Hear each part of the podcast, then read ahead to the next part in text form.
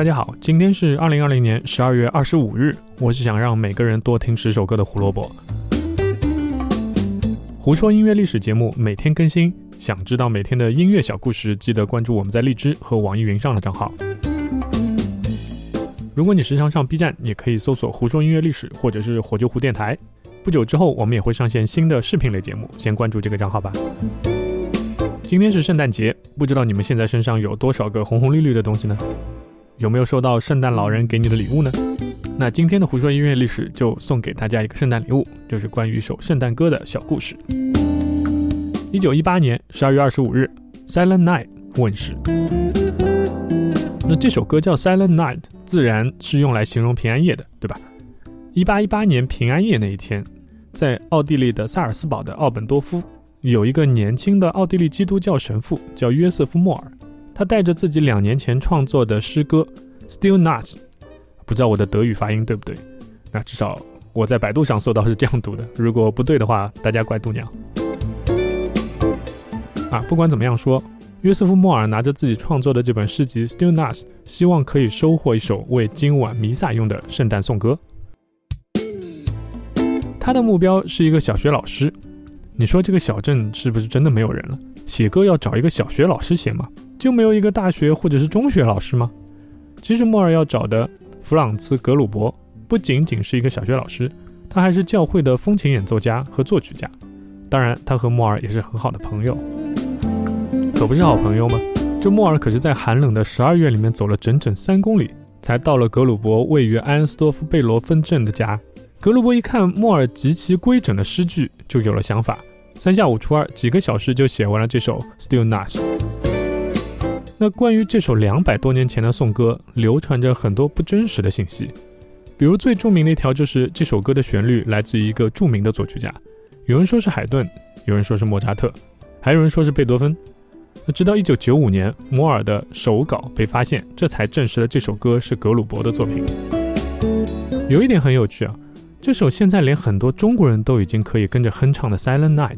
其实第一次演出的配器并不是教堂经常使用的风琴，而是吉他。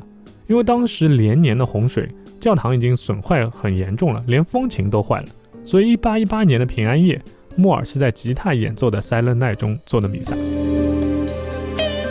1859年，一个服务于纽约三一教堂的主教教会信徒约翰·弗里曼扬，把《Still Not》的歌词翻译成了现在最广为流传的英语版本。但他只是翻译了摩尔六段诗词中的三段，所以当时的版本其实只有原来内容的一半。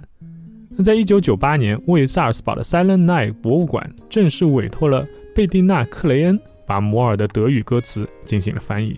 克雷恩在尽量保留约翰·弗里曼扬原来的歌词版本的基础上，去做了一些改动，让英语的歌词内容更接近于原著。其实硬要说《Silent Night》到底是哪一天演出，有点难说，因为那个弥撒本来计划是在半夜举行的，所以旋律响起的那一瞬间，到底是二十四号还是二十五号，这个我们就不纠结，知道这个故事才是最重要的。至今，《Silent Night》被翻译成一百四十三种语言，发行过将近二百二十八个版本。今天我们要推荐的《Silent Night》版本是来自于美国著名歌手 Bing Crosby。因为这个版本的《Silent Night》是史上销量第三高的单曲唱片。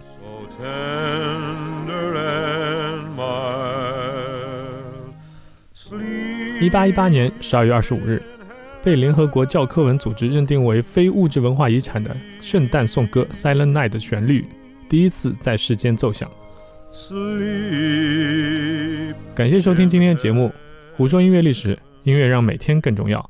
明天我们会讲到一个历史上很有名的爵士乐队，只是不幸的是，我们会说的是他解散的事情。祝大家圣诞快乐，明天见啦，拜拜。Oh.